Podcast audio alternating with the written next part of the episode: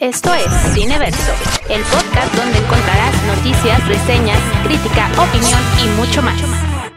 Bienvenidos sean a un episodio más de Cineverso. Yo soy Zaira Guzmán y espero me acompañen en los siguientes minutos.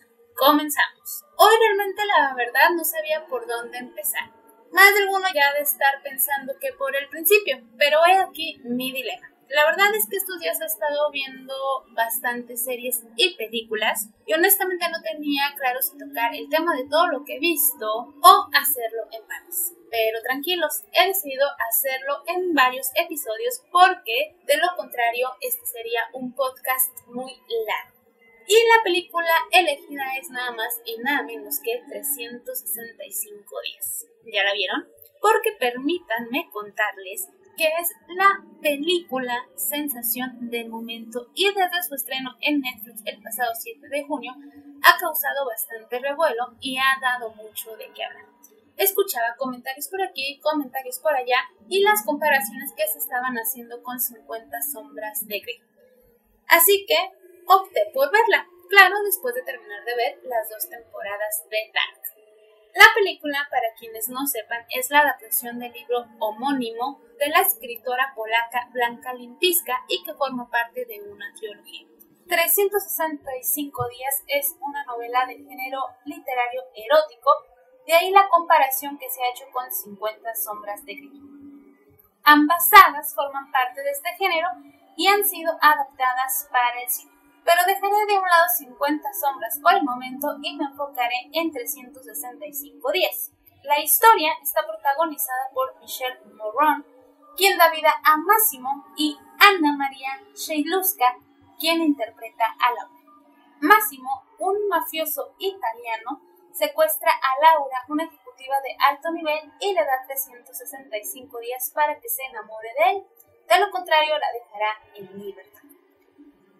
Esta novela va acompañada con tintes de historia de amor, en la que en efecto las relaciones sexuales rompen con lo moral y los tabúes y es el tono romántico lo que la convierte en una novela erótica.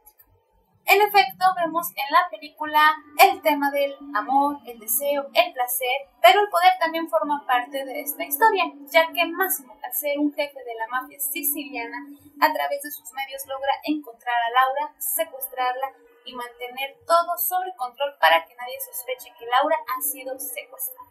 ¿Me gustó la película? Sí, pero honestamente esperaba un poco más. Creo que me quedó a deber sobre los pensamientos que tenía Laura hacia Máximo. Es decir, por ejemplo, ¿qué pensó sobre él la primera vez que lo vio? Desconozco si se muestran más detalles sobre este tema en los libros. También me faltó saber cómo es que ella se empieza a enamorar de él o por qué no me quedó bastante claro. Por ejemplo, si él empezó a ser distinto con ella, ¿qué empieza a hacer él para lograr enamorarla? ¿O solo se enamoró de él por la parte que nos muestra la película cuando aparentemente la salva de ahogarse? Faltó también claridad en cuanto a temporalización. Con esto me refiero a el tiempo que pasaba entre que Máximo la dejaba y regresaba a verla. Y digo esto porque en algunas escenas, como ejemplo, cuando Máximo la manda a Polonia y ella llega a la casa de su amiga, se ve que se van de antro, de spa y después Laura llega a su departamento y se encuentra a Máximo en el mismo. Y ella le reclama que es egoísta, que se sabe lo que ha estado sintiendo durante todo este tiempo, que dónde estaba. Él no le contesta y solo la empieza a someter y besar y comienzan a tener relaciones. Durante toda esa acción, ella le empieza a desabrochar la camisa y le ve unos moretones en el pecho y en el abdomen. Ella le pregunta qué le pasó y este le dice que no es nada, que ya lo solucionó. Ella lo ve tiernamente con los ojos rasgados de lágrimas y le dice que no necesita 365 días porque ya está enamorada de él. Entonces mi pregunta es, ¿Cuánto tiempo pasó y por qué Máximo tiene esos golpes? ¿Por qué la dejó mandándola a Polonia? Si usamos la imaginación, podemos deducir que es porque Laura corría peligro. Porque en otras escenas vemos cuando Máximo lleva a Laura a una fiesta y es en ese lugar donde se encuentran con Ana, la exnovia de Máximo, y ella le dice a este que la mate. Después de la declaración de amor de Laura hacia Máximo, todo pasa de maravilla entre ellos dos. Él va a una fiesta aparentemente familiar de Laura en la que ella le presenta a sus padres. Todo es felicidad y miel sobre hojuelas hasta que llegamos a la escena final en la que vemos que Laura sufre un atentado. Nos dan a entender que la matan por la conversación de Mario, el tío de Máximo, unas escenas antes, en las que recibe una llamada y le dicen que están a punto de matar a Laura. Después de eso vemos el auto donde va Laura entrar en un túnel, pero el auto no sale y escenas después se ven patrullas en la entrada del túnel. Y es así como nos dejan con la interrogante de si realmente lograron matar a Laura y qué hará Máximo al respecto. A estas alturas, la mayoría sabe que ya se confirmó una segunda parte, por lo que nos deja mucho a la imaginación para quienes no hemos leído los libros. Y aquí una opinión muy personal. Creo que no pudieron elegir a mejor actor para interpretar a Máximo. Es excelente, además de estar buenísimo, creo que logra transmitir esa imagen de macho alto mamadísimo lo digo por su excelente y definido cuerpo, pero que también transmite ese poder y esa seguridad. Es el hombre físicamente perfecto para toda mujer. Y desde mi punto de vista también muy personal, creo que fue lo que le faltó en pantalla a Christian Grey y que lo supera por mucho.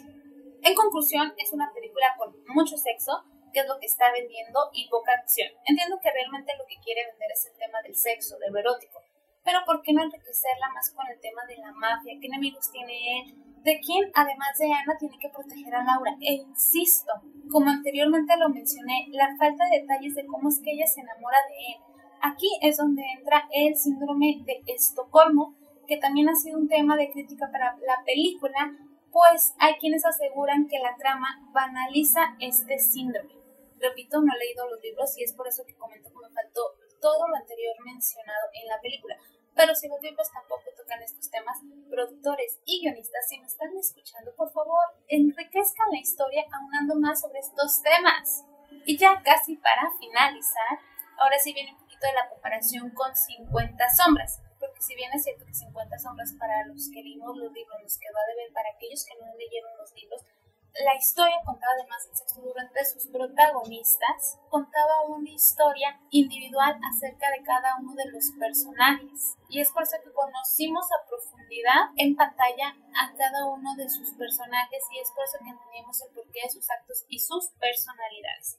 Ya por último me despido, no sin antes decirles que dentro de lo que me gustó de la cinta bastante fue la banda sonora y ya sé que siempre insisto con la banda sonora de las películas o de las series, pero para mí es algo también muy importante. Y bueno, como dato curioso, Michelle Monroe participó en la banda sonora con cuatro temas. Esto es todo por hoy, yo soy Zaira Guzmán, gracias por acompañarme en un episodio más. No se olviden de seguirnos en nuestras redes sociales, Facebook, cineverso.mx, en Instagram, arroba cineverso-mx.